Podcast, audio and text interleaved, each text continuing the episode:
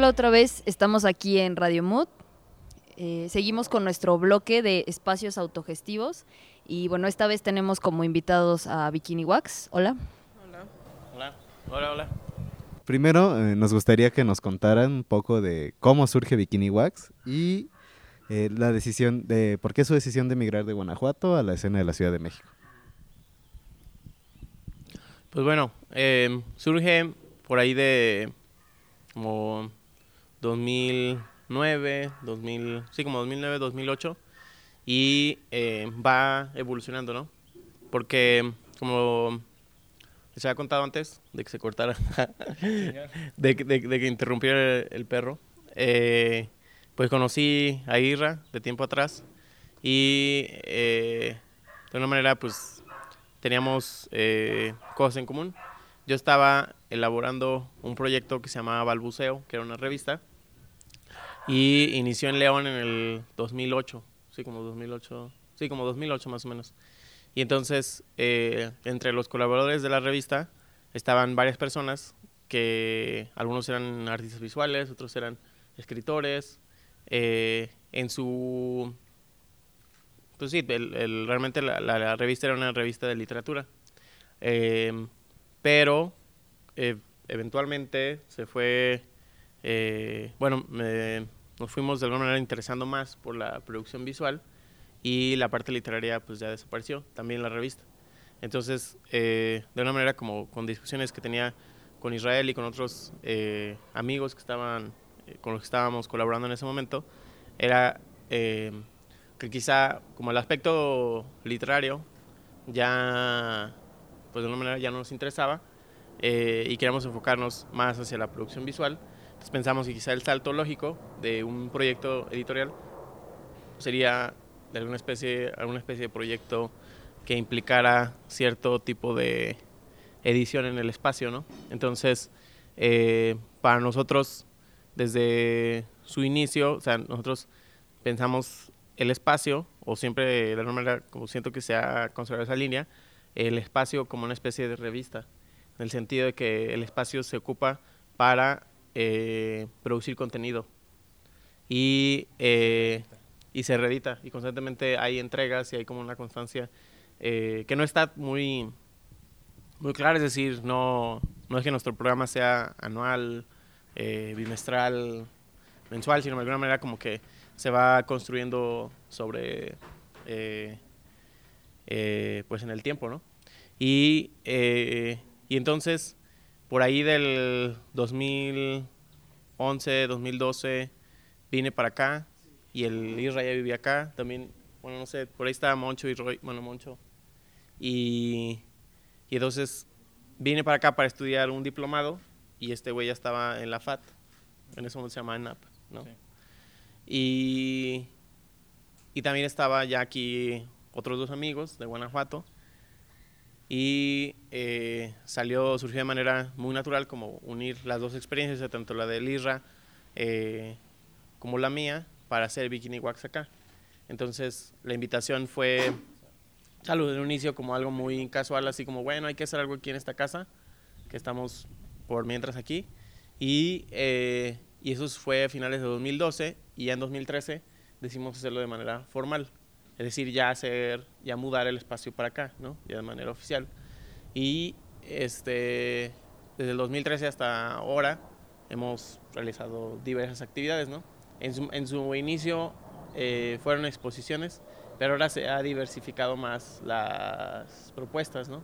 Porque no solamente incluye exposiciones, sino también talleres o este, lecturas de poesía, eh, pues, no sé, de repente proyecciones de películas, o sea, como varía mucho la, el, em, serie de actividades que realizamos, pero em, creo que lo que sí marcó, como de alguna manera, la diferencia o eh, de alguna manera marcó quizá la forma de producir en tanto en otros estados y acá en el, y a diferencia acá en el DF es que, por ejemplo, en otros estados teníamos, eh, en el caso de Guanajuato estaba la casa que les comentaba, que es la casa, que era una casa de mi abuela, y luego en el estado de Michoacán estaba este departamento del papá del Israel, pero eran lugares que no se habitaban. O sea, yo no vivía ahí en esa casa de, de mi abuelita, ¿no?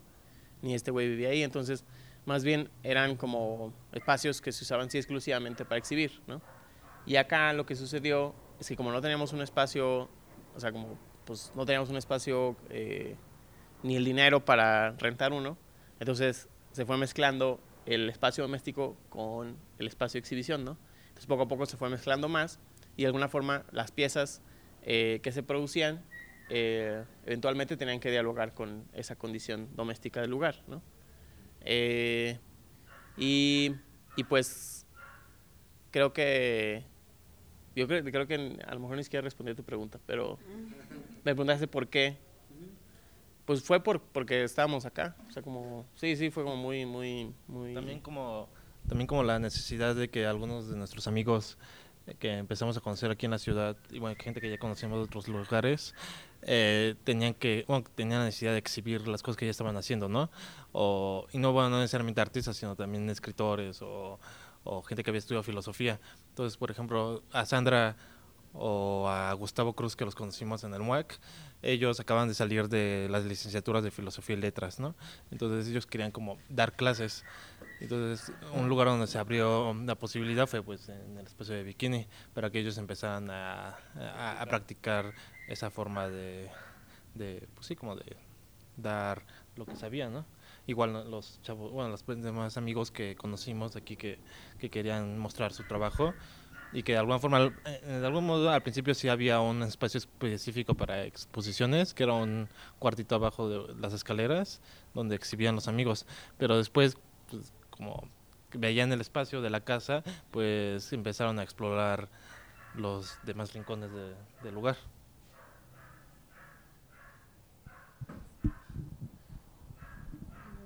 Bueno, eh, tenemos una duda muy grande. ¿Qué es una EPS? Es de, el 2000, el año pasado, como el 2016, eh, fue que decidimos añadir esa, ese, ese calificativo al espacio, porque de alguna manera estaba, ya no era solamente eh, un espacio de exhibición, sino también un espacio de producción. Entonces, hay una categoría en la en algunos países latinoamericanos de vertiente socialista eh, que es una es una eh, un estatutos un, estatuto fiscal y, y se aplica a ciertas empresas ¿no? que son empresas de propiedad social que es como una versión eh, como un poco más sofisticada de la cooperativa. Entonces se supone que todos, o sea, como que todos los obreros, este, de alguna manera poseen como algunos activos de la empresa y bueno. Entonces se me hacía interesante eso y, y hay un colectivo peruano que se llama Huayco EPS. Entonces, eh, cuando escuché como qué significaba EPS, se me hizo interesante. Eh, y aparte bueno, ya se los propuse a los demás y les agradó la idea, pero nosotros le cambiamos no empresa de propiedad social, sino espacio de producción sensible, y ya de ahí se puede ir desplazando hacia, este, ¿cómo le pusieron? Empresa de pañales. Empresa de pañales, pañales sindicalizados. Ajá. Y luego como... Sensible. Ajá. O edificio padrísimo soleado. Entonces, como que tiene varias connotaciones que se pueden ir eh, de una manera como produciendo pero sí el, el, como el la definición inicial o como el de una manera como el desglose de esas eh, siglas el inicial sí sería espacio de producción sensible.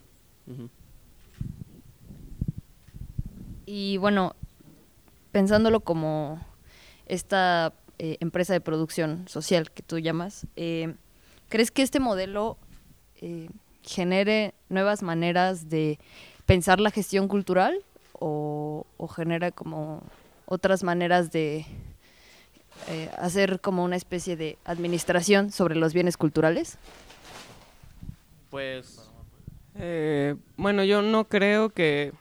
Mis zanahorias. Yo no creo que nosotros estemos pensando en gestión cultural tal cual, o sea, como la definición creo que a partir, porque también existe un caos, ¿no? O sea, también creo que suceden como tantas cosas al mismo tiempo que no es posible como definir qué está sucediendo en, en, muchos momentos, en la mayoría. Eh, creo que también uno de, nuestros objetivos, o sea, porque primero el espacio empezó siendo como un lugar de exhibición, ¿no? Entonces estaba la exhibición, la casa, pero ahorita digamos que nuestro, como uno de, de nuestros objetivos más claros es también ver y observar como qué está sucediendo con la educación artística en México. No porque nosotros la estemos dando, pero tenemos un programa que es el Templo de Estudios Subcríticos, donde nos interesa como llevar no solamente que suceden esas exposiciones, sino también que haya como una comunidad de pensamiento y de producción de imágenes. O sea, como que eso al final es lo que creo que nos interesa más, como el generar comunidad, porque tampoco es que seamos muy organizados como a la hora de ni de organizar eventos, ni de, o sea, porque también no, no hay dinero, entonces también la experimentación y la cuestión autodidacta pues está ahí, ¿no? Todo el tiempo. Sí, bueno, este, para apuntar a la pregunta, también es, eh, quizá podría ser, o sea, sí hay un modelo de gestión, pero es indigesto, entonces... Eh, es, es eh, todavía no lo todavía no lo hemos procesado eh, pero igual, o sea, como que sí sería bueno quizá en un futuro plantearnos cómo es que funciona nuestras dinámicas eh, de organización y, y, a lo mejor algún otro espacio o algún otro eh, proyecto o algún otro grupo de artistas a lo mejor les puede servir. Pero, pero por ahora sí creemos que está muy eh, sí, es, es, es, muy sencillo, o sea, como de alguna manera es, eh, creo que una de las, quizá como de los motores que nos motivan a estar eh, produciendo, sí es como cierta ansiedad, ¿no? Cierta como ansiedad de tanto de compartir, de aprender, eh, de entablar un diálogo con otras personas que a lo mejor podría, este, eh, pues no sé, como aportar algo a tanto a la, no sé, al estudio o a la producción visual contemporánea en México. Y, eh, y yo creo que, que nuestro modelo de gestión sí es como muy, muy ansioso. Entonces, eh, quizá podría, eso, eso, eso, eso, podríamos aportar, ansiedad. Esto eh, pensando en que son en que es un modelo mucho más lúdico más menos serio como por ahí apuntaban alguna vez. Eh, creen que responde a una especie de deuda histórica con los otros los espacios que estuvieron en los 90 funcionando por ejemplo la panadería eh, Temístocles etcétera. Eh, y bueno ¿Tiene este, este sentido lúdico algún discurso atrás? Sí, o sea, como que siento que... Va más atrás. Toda, ajá, va más atrás. O sea, como ahorita lo que estamos... Primero, eh, en relación a la genealogía de los espacios de exhibición gestionados por artistas, eh, nosotros estamos tratando como en, los, en las clases estas y sesiones que estamos teniendo de talleres, de estudio y de lectura, estamos tratando de buscar una genealogía que vaya un poquito más atrás. Eh, generalmente se ubica a los espacios, o sea, como este tipo de, eh, de espacios gestionados por artistas, eh, en relación directa con la panadería o Temístocles, pero nosotros creemos que incluso se puede ir más atrás, ¿no? Se puede ir a, hasta los 70 e incluso se puede ir más atrás hasta los 40, e incluso se puede ir más atrás hasta los 20, ¿no? Y eh, nosotros creemos que el primer, quizá, ideólogo de, esta, eh, de este tipo de producción, por lo menos en México, es Dr. Atle, y es con esta noción de la artistocracia, que es de alguna manera como, eh, como el poder, o de alguna manera como, como una especie de clase dirigente de artistas. Entonces, eh, él tenía, bueno, ahorita a lo mejor ya nos puede hablar, pero él tenía más, él, él, él, tenía una ciudad utópica donde eh, iban a vivir un montón de artistas, escritores, eh, y de alguna forma creo que es esa, o sea, se puede trazar esa línea porque siento que los espacios de, que están gestionados por artistas vienen de una manera de esa misma línea, es decir, como ejercer una especie de soberanía. O sea, y, y por eso creo que los espacios de exhibición están eh, gestionados por artistas, al fin y al cabo siempre son también de alguna forma una obra artística, en el sentido de que son, eh, están en diálogo con lo que se conoce como instalación, ¿no? Al fin y al cabo siempre hay un, como una demarcación territorial donde se ejerce la soberanía de un artista, ¿no? O de varios artistas. Entonces, por eso creo que eh, de alguna manera como que se puede hacer una, una, trayectoria más larga y luego pasando por Siqueiros con el con el, las apps y luego ajá y luego bueno perdón atrás este Rivera con el Aguacali. Entonces como diferentes proyectos que han sido este espacios planteados por artistas para hacer en, en el caso de, de Rivera pues un museo o una escuela y en el caso de Siqueiros pues un espacio de exhibición y también que un poco lo mismo.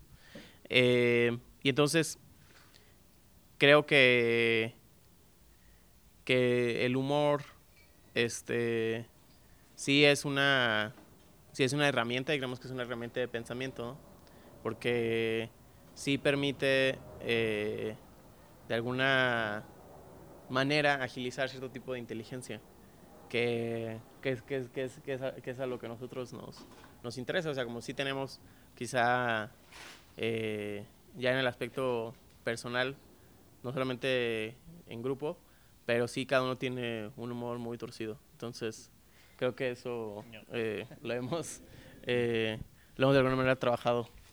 Pero, pero sí, o sea, creemos que el, que el humor que es... sostiene, ¿no? ¿no? También. Bueno, sí, o sea, también dentro de del humor, que no, no es algo que tampoco aparezca tanto en las producciones y no entendemos tampoco por qué, si debería, ¿no? O sea, también como que el humor, eh, cree, somos firmes creyentes de que puede funcionar como una crítica y también hasta como una resistencia eh, política, ¿no? Entonces, bueno, no sé si quieren decir algo más de esa pregunta o, o tienen otra... Intentamos con todas estas cosas del humor y en relación con otros espacios hasta llegar como o lo que sea Daniel de, de, la ciudad utópica de Olinka de Dr. Rattle, también intentamos que este espacio sea una utopía, ¿no? Pero una utopía que vivimos día a día intentando buscar las formas de que se mantenga eh, a flote, que se sostenga. Eh, pues bueno, eh, esto sería todo por esta semana. Agradecemos a Bikini Wax por habernos recibido. Muchas gracias. Muchas gracias. Yo soy Paloma y gracias Muchas gracias y pues aquí estamos cuando se les ofrezca. Yo soy Daniel y hasta la vista.